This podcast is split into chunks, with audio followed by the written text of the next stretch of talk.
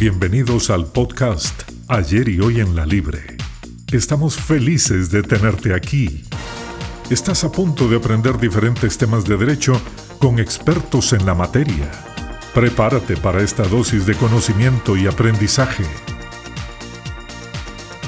Ayer y Hoy en la Libre, tercera temporada.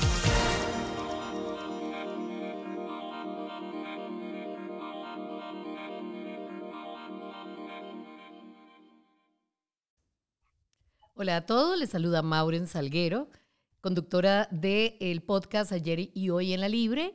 Y como siempre es una gran alegría contar con la presencia de todos nuestros oyentes, estudiantes, eh, profesores y demás eh, eh, profesionales en el mundo del derecho, colegio de abogados y toda la gente que se ha sumado durante todo este tiempo a nuestro podcast. Hoy vamos a hacer una seguidilla de podcast de invitados de carácter internacional y de verdad que nos sentimos muy honrados de contar con la presencia del señor Pablo Schiavi.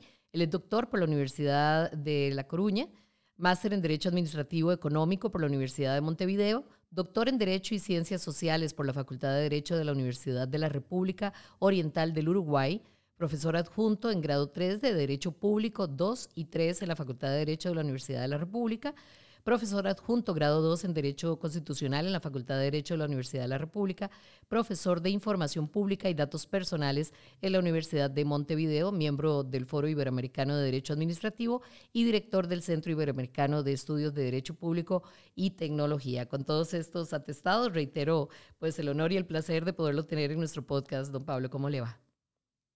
Bueno, muy buenas tardes para todos. Es, un verdadero placer bueno, estar contigo, con todo el equipo y agradecer especialmente a todos los miembros y organizadores de Tribuna Libre, realmente gratamente sorprendido por lo, muy bueno de la publicación y a un gran amigo que tenemos en tierra de Costa Rica como es el profesor eh, Luis Ortiz. La próxima vez seguramente, ojalá nos veamos presencialmente allá en la tierra linda de ustedes. Qué maravilla, va a ser un placer recibirlo por acá y don Luis Ortiz también un profesor y un gran eh, teórico y, muy admirado por todos nosotros.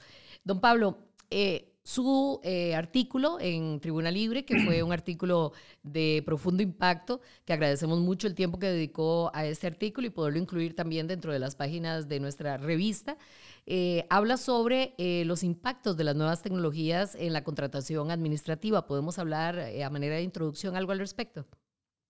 Bien, como, como tú bien planteas, Laura, o sea, la contratación administrativa, como todos los grandes, digamos, instrumentos, institutos del derecho público, eh, no están ajenos a los impactos de estas nuevas tecnologías, de la información, de las comunicaciones, y eh, por ello el gran desafío que tenemos todos los países iberoamericanos es, bueno, tratar, digamos, de, de ayornar nuestras legislaciones de, toda la vida, digamos, nuestras legislaciones tradicionales, para, eh, bueno, estar a la altura de esta nueva realidad y de ahí que, bueno, que en el, por eso el título del artículo habla de nuevas formas eh, de contratación, porque la contratación hace 100 años que existe, lo único que ahora adquiere en, nuestro, Uruguay, Costa Rica, bueno, en todos los países del mundo, una dimensión electrónica y es a eso que tenemos que nosotros atenernos, es en eso que tenemos que trabajar, es de eso que tenemos que preocuparnos y ocuparnos, obviamente para brindar mejores servicios públicos, porque de eso se trata, o sea, cuanto más digamos, digitalizada de la administración, seguramente tendremos eh, servicios públicos más eficientes y más eficaces. Definitivamente hemos hablado en otros podcasts sobre un sector de, los funcionarios que han eh, pues ofrecido cierta resistencia a lo que implica esto, eh, no solamente actualizarse, sino entender también los programas que son hoy verdaderas herramientas necesarias para el tema de contratación electrónica. Sí, bueno, eso, como, como bien decís, eh, Laura, eh, es algo que pasa en todos lados, o sea, no solo pasa en Costa Rica, pasa en Uruguay. Eh, el tema de las culturas organizacionales, el tema de la interna de cada corporación, sobre todo las corporaciones públicas, obviamente son en principio reticentes a un cambio, o sea, funcionarios que trabajaron mucho tiempo de, una forma y que de golpe todo se digitaliza, todo se informatiza, o sea, no podemos eh, eh, como es pretender que de un día para otro eh, todo el mundo esté conforme con esto, pero sí, en serio, o sea, es bien importante que en todo proceso de transformación digital, Mauren, perdón que te había dicho Laura, en todo proceso de transformación digital hay tres ejes que son bien importantes. Uno es la regulación, de lo que trata básicamente nuestra publicación, el otro es contar eh, con una infraestructura tecnológica que dé soporte a todo esto, y por último, nosotros también en el trabajo decimos que es bien importante lo que es la capacitación y la inducción de los funcionarios públicos en todo esto, porque a ver, si yo tengo la mejor eh, legislación, Mauren, tengo la mejor infraestructura, pero no tengo funcionarios que estén capacitados en esto y no estén comprometidos con estos procesos de transformación digital, obviamente eh, no, va, no va a ser exitoso este proceso. Por eso siempre decimos, incluso hemos trabajado a nivel internacional en, consultorías, que hay que trabajar mucho en lo que es el proceso de, transformación de la cabeza eh, de las personas para que, bueno, eh, se, adapten a estos nuevos tiempos que obviamente no, nos esperan y que obviamente no hay retorno, o sea, todo lo que viene va para adelante y no hay marcha atrás con esto. Y a pasos de gigante, ¿verdad? Hay que, correr un poquitito para no quedarnos en el camino. ¿Cuáles son los principales hitos de la contratación electrónica, don Pablo? Bien, y bueno, en, específicamente como, como, abordamos en el trabajo publicado, eh, todo lo que era el procedimiento administrativo tradicional desde, que desde que una administración pública hace un llamado a licitación y termina adjudicando una oferta a la, mejor, a la oferta más conveniente a las empresas que se presentaron, hoy por lo menos en Uruguay ese procedimiento está toda, eh, prácticamente todo digitalizado. Tenemos un portal web que todos aquellos investigadores, estudiantes o, colegas que estén viendo, se llama la Agencia Reguladora de Compras. Si ustedes eh, googlean Agencia Reguladora de Compras, Hoy eh, se puede ver en Uruguay en línea eh, todas las licitaciones que están en curso en nuestro país. Eso ha dado muchísima transparencia porque yo entro y veo, bueno, cuántos llamados a licitación hay, quién es el organismo público que está detrás del llamado, eh, cuáles son los pliegos y sobre todo cuántas ofertas hubo, cuál fue el dictamen, digamos, de la Comisión Asesora de, de Adjudicaciones. O sea, todo eso que antes quedaba en un expediente de papel, hoy prácticamente el proceso de la compra pública eh, casi al 100% está digitalizado. Inclusive, Maureen, desde el hecho de que hoy ya no se admiten más prácticamente ofertas en formato físico-papel, sino que las ofertas en Uruguay se presentan online. O sea, si yo no presento la oferta online y no cumplo con los requisitos de la presentación en línea, la oferta no va a ser valorada y la oferta no existe. O sea, no, no vale tener un sistema paralelo. Que eso también, si me permitís, Pablo, es bien importante, porque obviamente siempre hay una transición, o sea, no podemos pasar un día para el otro de lo papel a lo digital, pero una vez que estamos en una etapa digital, eh, no es conveniente seguir manteniendo la puerta de lo físico papel, porque si no empiezan los problemas, porque yo digo que hasta las 14 horas de hoy de Costa Rica, de, de, la facultad, se puede presentar una oferta, y la persona digital no puede, te presentan la puerta con la oferta en mano, ¿qué hacemos? O sea, todo eso hay que regularlo, esto es progresivo, esto es transitorio, pero sí eh, cuando, cuando, ¿cómo es? cuando se, nos definimos, digamos, eh, por lo digital, después no tenemos que dar marcha atrás porque si no empiezan a haber esos regímenes paralelos entre lo eh, papel y lo electrónico que también son bastante contraproducentes. Bueno, en el, en el mundo del derecho, eh, don Pablo, es importantísimo el principio de publicidad y yo creo que de alguna manera el tener a disposición de la ciudadanía en formato virtual todo lo que tiene que ver con el proceso de contratación favorece este principio.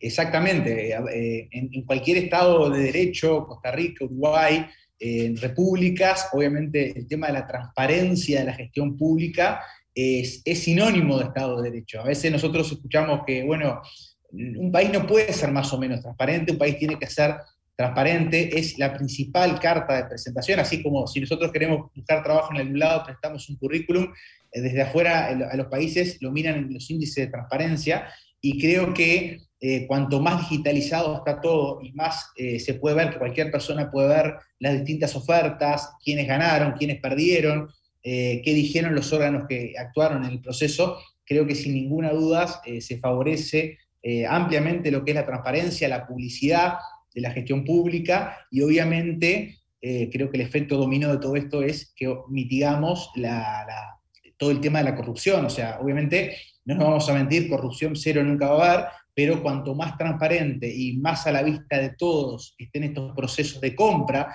donde quizás siempre el proceso de compra son aquellos donde quizás más eh, posibilidades de corrupción puede haber, menos corrupción o, le vamos a golpear, porque está toda a la vista. O sea, ¿qué le sirve a un accionario corrupto que no todo esté a la vista, que todo sea oscuro? Cuanto más transparente sea, obviamente entendemos que eh, va a ser muy positivo para el ente público y sobre todo para toda la, sociedad. ¿no? ¿Es válida la analogía entre contratación pública, administración pública, contratación electrónica, administración electrónica?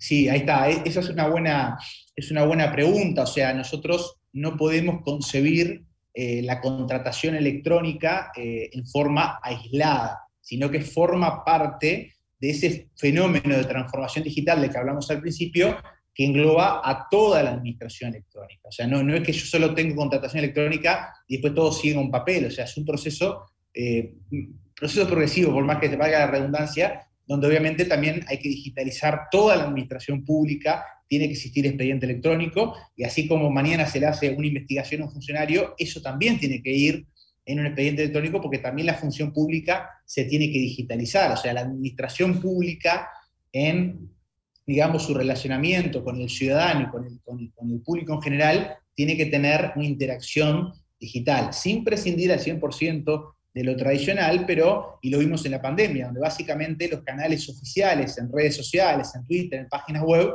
eran la principal referencia eh, para los ciudadanos, para dónde había un puesto de vacunación, todo eso, las agendas para la vacunación, bueno, etcétera, se manejaron básicamente por eh, canales eh, informáticos. Yo creo, don Pablo, que ahora que usted menciona el periodo pandémico, si bien es cierto, sí, eh, se acercó a través de la tecnología, la información y los servicios, también puso en evidencia una serie de desafíos, ¿verdad? No todo mundo está digitalizado, no todo mundo tiene acceso a redes electrónicas y así por el estilo. ¿Podríamos mencionarlos también dentro de lo que implica la contratación electrónica? Sí, bueno, e, eso, es un tema que nosotros nos ha preocupado, inclusive cuando eh, bueno, se defendió la tesis de doctorado que más o menos versa sobre estos temas. Eh, acá lo que tenemos que trabajar, y sobre todo acá se necesitan sí políticas, políticas públicas, es para evitar disminuir eh, dos tipos de grieta que puede tener la tecnología. Una es la que tú recién mencionabas, Maureen, en cuanto a la accesibilidad de los servicios públicos a través de Internet. O sea, si yo, insisto, tengo la mejor regulación, la mejor infraestructura, funcionarios capacitados, pero eh, a los servicios Wi-Fi o, o, fibra óptica de un país accede el 15% de la población, obviamente esto no tiene ningún sentido. Entonces ahí en paralelo nosotros tenemos que generar como países, cada país, o sea, políticas públicas para que la accesibilidad sea eh, lo más universal posible para todos los habitantes, porque si no, obviamente, esto no tiene ningún sentido. Y la otra grieta, no menos importante, que me la remarcaron, me acuerdo, en el, tribunal refiere a lo que es la, grieta generacional. O sea, nosotros no solo tenemos que pensar en los jóvenes que están en el Estado trabajando y que fácilmente se van a ayornar a todo esto electrónico, sino también en los funcionarios con mayor edad, pero que obviamente tienen 20 años de carrera, pero que tienen 10, 15 años por delante, para que también ellos eh, se familiaricen con el uso de estas herramientas informáticas en, eh, lo que es la, gestión pública. O sea que ahí tenemos no solo la grieta en cuanto a la accesibilidad, sino también esa grieta de tipo más bien eh, generacional que pasa en todos lados, sin, ningún, sin ninguna duda. ¿Cómo no? Partimos de alguna experiencia comparada en, otra, en otro país donde ya lo que tiene que ver con contratación electrónica haya sido consolidado. Sí, o sea, nosotros, eh, por lo menos en, nuestro país, eh, te diría que más, más de un 85-90% está totalmente digitalizado en compra pública, quizás en algunos departamentos del interior del país, o sea, fuera de la capital de Montevideo, eh, todavía se siga trabajando en papel, pero básicamente la tendencia es que en los próximos años, en lo que es la agenda digital de Uruguay, esté todo digitalizado lo que es el, desde el día uno del procedimiento administrativo electrónico hasta el día final, y esto abarca contratación pública, abarca función pública y todos los procedimientos administrativos que obviamente tenemos muy similar regulación con ustedes como país como Costa Rica, o sea que capaz con alguna distinta denominación en algunos casos, pero básicamente somos, somos muy similares en esa regulación y Costa Rica también obviamente es un país de, avanzada, ¿no? Cómo no, bueno, esperamos que acá en Costa Rica evolucionemos, evolucionemos a ese nuevo paradigma de lo que tiene que ver con la contratación electrónica. Gracias por esta explicación. Invitamos a la gente para que visite la revista Tribuna Libre y lea en detalle el artículo titulado ¿Cómo es, don Pablo? Eh, nuevas formas de contratación nuevas formas de contratación en Tribuna Libre. Vamos a estar también en nuestras redes sociales eh, compartiendo eh, de manera digital y eh, refiriendo el número de artículo de la revista Don Pablo por su tiempo, por la claridad de su exposición. Muchísimas gracias.